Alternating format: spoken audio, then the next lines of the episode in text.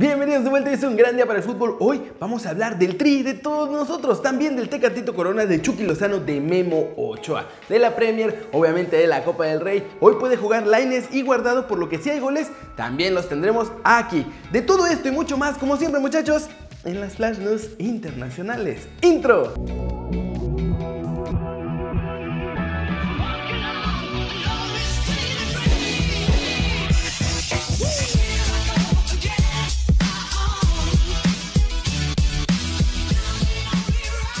Arranquemos hablando del tri de todos nosotros y es que el Tata Martino advirtió que se harían miniciclos para la selección mexicana, como una especie de híbrido entre club y selección. Y esto se hará realidad. De hecho, la próxima semana arranca el primer miniciclo del Tata con la selección de todos nosotros y lo que harán será concentrarse en un par de días en el CAR, para así comenzar a conocerse y sobre todo para comenzar a trabajar bajo la idea del entrenador argentino.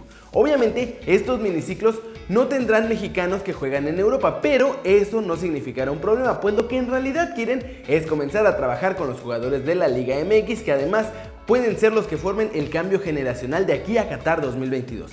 Se buscó hacerlo, como les cuento, la próxima semana para no interferir tanto con el calendario de los clubes, que de hecho van a descansar la próxima semana de la Copa MX, pues hay una pausa antes de enfrentar la última fecha de la fase de grupos de este certamen. Y bueno, entre los convocados del Tata estarán Víctor Guzmán, Erika Aguirre, Gerardo Arteaga, Mozo, Edson Álvarez, Miguel Ayun, Conejito Brizuela, Alan Pulido, José Carlos Van Rankin, Jesús Corona, Orbelín Pineda, El Cato Domínguez, Marcel Ruiz, Roberto Alvarado y entre otros que no se han revelado todavía para hacer un total de 24 jugadores. ¿Cómo ven? ¿Les gusta la idea de hacer estos miniciclos?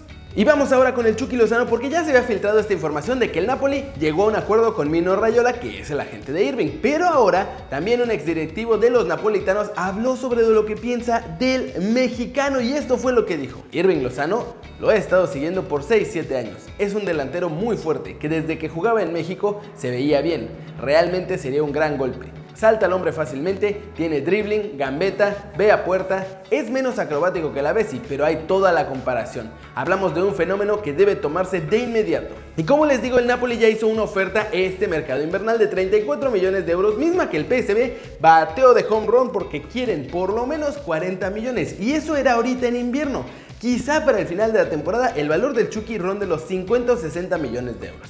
Y bueno, Lozano se perdió el último partido de los granjeros por precaución luego del golpe que sufrió en la cabeza ante el Groningen, después de que les marcó un doblete. ¿Ustedes cómo ven? ¿Sí les gusta la idea de que Chucky pueda jugar con el Napoli? Yo insisto sinceramente que sería mucho mejor verlo en España o en la Premier League. Y de hecho la liga inglesa tiene ventaja pues ahí no hay límite de comunitarios y no habría ningún problema por el pasaporte de Chucky Lozano. Así que, ojo, yo tengo por ahí la corazonada de que le irá mejor en la Premier League. Y hablando de mexicanos en el extranjero, logrando todo, como dicen los de deportología, hay que hablar de Tecatito Corona porque hoy recibió muy malas noticias y va a quedar fuera de la Champions League en el primer partido ante la Roma. ¿Por qué? Ah, pues porque nuestro muchacho tenía dos tarjetas amarillas en el penúltimo partido de la fase de grupos. Y para no arriesgarse precisamente a quedar fuera de los octavos de final, lo que hizo fue forzar una tercera amarilla que acumulada le daba un partido de suspensión y que inicialmente hizo que se perdiera obviamente el último partido de la fase de grupos y que su historial quedara perfectamente limpio para los octavos de final. Pero luego de que la UEFA analizó que lo hizo con mucha maña para sacar esa tarjeta, decidieron castigarlo con dos partidos en lugar de uno. Es decir, el que ya se perdió de la fase de grupos y ahora me lo dejaron fuera del partido de ida de los octavos de final ante la Roma. Los dragones avanzaron como líderes de su grupo octavos de final y es por eso que en la ida visitan el Estadio Olímpico de la Roma el martes 12 de febrero. La baja de Tecatito les va a pesar bastante porque había brillado en esta fase de grupos donde metió tres goles consecutivos en tres partidos. Y además Además de los goles, estaba jugando bastante bien. Vamos a ver si Porto logra hacer un partido suficientemente bueno y que ahora sí Tecatito sea fundamental una vez más en el partido de vuelta que ya va a ser en el estadio do Dragao. Y hablando de la Champions, ya me parecía muy raro que todo estuviera tan calladito y tan tranquilo con Memo Ochoa. Y es que como todos sabemos, al final la directiva de Lieja no quiso dejarlo ir al Napoli y por esta razón no va a renovar con las Águilas porque quiere irse a otro club donde pueda cumplir otro sueño que tiene muy pendiente Miren lo que dijo Memo Ochoa. Es difícil olvidar esta oportunidad desaprovechada. La contaré hasta el final de mi carrera. Estaba cerca de realizar un sueño. Jugar en Nápoles, jugar en la Champions. Ahora continúo trabajando esperando que surja otra oportunidad.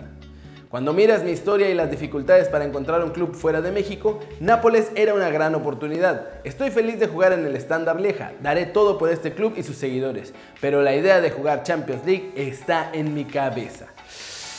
Y eso sí, muchachos, la cosa no va a estar tan sencilla. Primero porque tiene un agente infame, que nada más no lo ayuda a crecer. Y segundo, porque no tiene pasaporte comunitario y esto hace que sea mucho más difícil llegar a un club importante. Una opción sería la Premier League, pero los primeros cuatro lugares ya tienen porteros mega consolidados y figuras. En Italia la cosa es similar porque Milan, Juventus, Inter y el mismo Napoli ya tienen a sus porteros estelares. España es prácticamente imposible para Memo porque nadie, nadie se va a gastar una plaza de extracomunitario para un portero.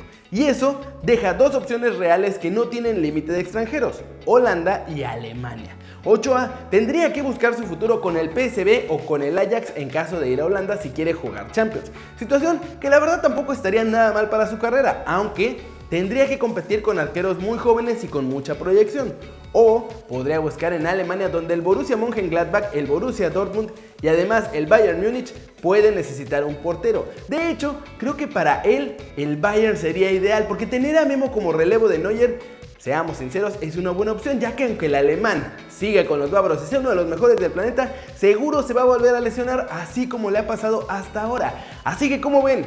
¿Creen? ¿Qué creen ustedes que debe hacer Memo para jugar la próxima Champions League? ¿Alemania? ¿Holanda? ¿Otro?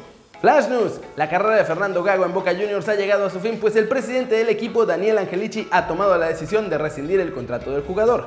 Samuel Umtiti confía en poder llegar a tiempo para la Champions League. El futbolista formado en las categorías inferiores del Olympique de Lyon tiene la ilusión de medirse a su ex equipo. En su cuenta de Twitter, Isco Alarcón contestó unas declaraciones de Rubén de la Red en las que recordó al centrocampista que el Madrid no espera a nadie. Isco reclamó públicamente que no tiene las mismas oportunidades que sus compañeros en el club. Se esfumó la ventaja de Liverpool sobre el City y de hecho los de Guardiola son ahora líderes virtuales de la Premier. Y digo virtuales porque este encuentro en el que City venció 2 a 0 al Everton en Goodison Park es un encuentro adelantado de la jornada 27 que tendría que jugarse en dos semanas. UOL aseguró que la fiesta de cumpleaños de Neymar fue parte de un compromiso publicitario con diferentes marcas. Después salió Neymar a negarlo todo en sus redes sociales. Parece, parece que se le acabaron las vacaciones a Don Arsène Wenger. El ex del Arsenal ya llevaba rato deseando volver a los banquillos, esa es la verdad, y regresar al mundo del fútbol por la puerta grande. Ahora, de acuerdo con The Times, el Galo tiene cuatro ofertas formales sobre la mesa, las cuales serán analizadas en las próximas semanas y de hecho su decisión se va a conocer más pronto de lo que todos imaginamos. Para empezar, la opción número uno es el PSG y quiere convertirlo en su nuevo director deportivo. Esta es la primera oferta. Tuchel haría de él su mano derecha fuera de los terrenos de juego. Además de esto, el Galo tiene una propuesta de una selección nacional y de dos grandes clubes en Europa que el Times no reveló, no, no supieron decir cuáles son los clubes que ya pusieron estas ofertas sobre la mesa. La única que está totalmente revelada es la del PSG, pero bueno, tampoco han querido esconder mucho eso.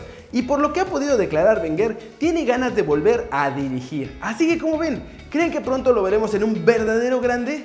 Sería una gran sorpresa verlo en algún club como, no sé, Bayern, Real Madrid o, o, ¿creen que terminará siendo el director deportivo del PSG? Y bueno, parece que Neymar no le está saliendo nada bien las cosas en París. Lo ha pasado mal, no ha podido ganar la Champions en dos años, está constantemente a la sombra de Mbappé y bueno, se lesionó de gravedad la temporada pasada y esta lesión de hecho le volvió a suceder esta temporada. Y aunque el club francés y el brasileño esperaban poder hacer una recuperación sin cirugía, con cada día que pasa esta opción se está volviendo más complicada. La cosa es que a pesar del tratamiento, Neymar sigue sintiendo dolores terribles en su pie derecho, por lo que parece que aunque no quiera, va a tener que operarse. De hecho, está ahora mismo en Barcelona con el doctor Cugat, uno de los más famosos en Europa para tratar futbolistas. Y la cosa, como les digo, no pinta nada, pero nada bien. Así que puede ser que en los próximos días Neymar tenga que pasar por el quirófano para poder así recuperarse al 100%. ¿Cómo ven ustedes? ¿Logrará salir bien de toda esta lesión que está muy terrible?